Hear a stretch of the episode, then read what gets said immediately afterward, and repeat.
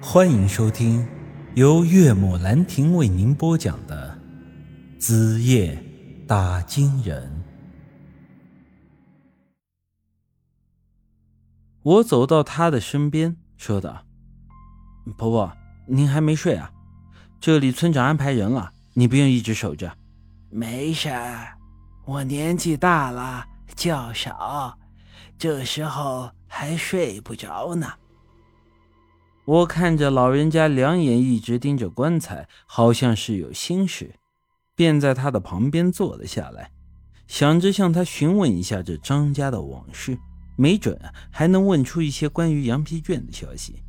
之前张云师告诉我，羊皮卷是他爹二十多年前偶然得到的，但是这偶然也必定是有个前因后果的，毕竟啊。这东西是不可能从天上掉下来砸到他脑门上的吧？今天白天进山之后，我还一直在琢磨这羊皮卷的事情。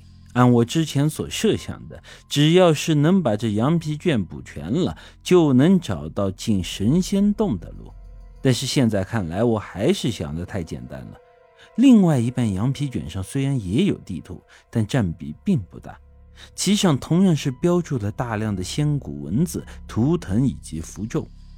虽然这上面记载的没有打金人秘典上记载的那么晦涩，但是在我看来同样是十分的困难。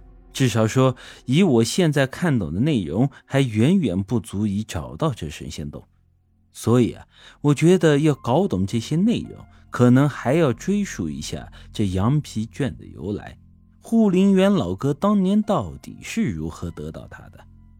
于是我对孙婆婆问道：“婆婆，你之前说您是张家的邻居，还见过不满一岁的张云石，那你知道他家到底是发生什么事儿了？搞得兄弟决裂，家都没了。”这时候，孙婆婆突然叹了口气：“唉，都是造孽呀。”于是。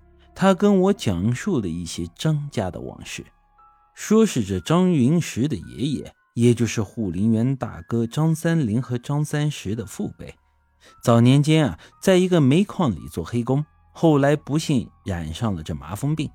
那时候，张三林两兄弟已经出生了，他们的爹回到梧桐村之后没多久就死了。那个年代，由于文化闭塞，老百姓也愚钝。有些事情三人成虎，一传就传到了不得了的地步。梧桐村的人根本就不知道什么是麻风病。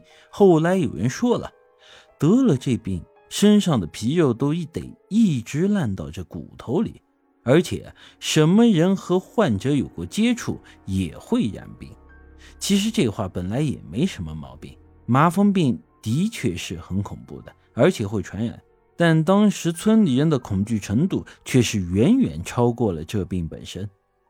张三林的母亲早年生他弟弟的时候难产死了，后来他的父亲啊因为麻风病也死了，如此兄弟二人变成了孤儿。好在两兄弟当时都已经十几岁了，已经勉强可以独立的生活。村里人想着他们是麻风病人的儿子，觉得他们也不干净。便一直排挤他们，不和他们接触。其实以现在的情况，很容易就看得出来，护林员大哥没病，他弟弟张三石也没病。但谣言之下呀，人家要故意的疏远你，你也没啥办法。好在他们是农村人，不像现在，你要是不和社会上的人接触，几乎就生存不下去了。梧桐村的人啊，虽然不待见他们。但他们兄弟两人啊，也是有手有脚，家里又有房子有地，他们可以自己种粮食自己吃。加之啊，两兄弟比较勤快，之后的一些年月里，他们甚至比同村人的生活都还要好。即便是灾荒年，他们家里的粮食也都还有富余。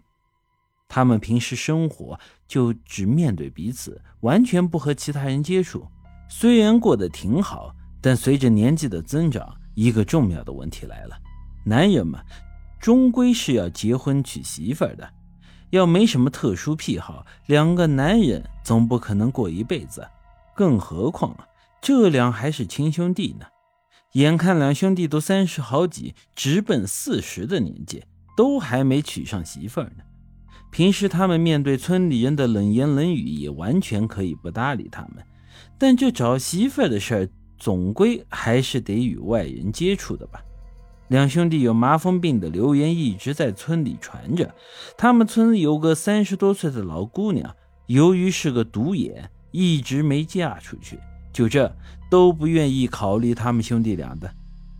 村里有些混混见人家兄弟二人的日子过得好了，便故意调侃说：“兄弟二人就是再勤快，哪怕攒下座金山银山，这辈子也没机会碰娘们呢。”本集已经播讲完毕，欢迎您的继续收听。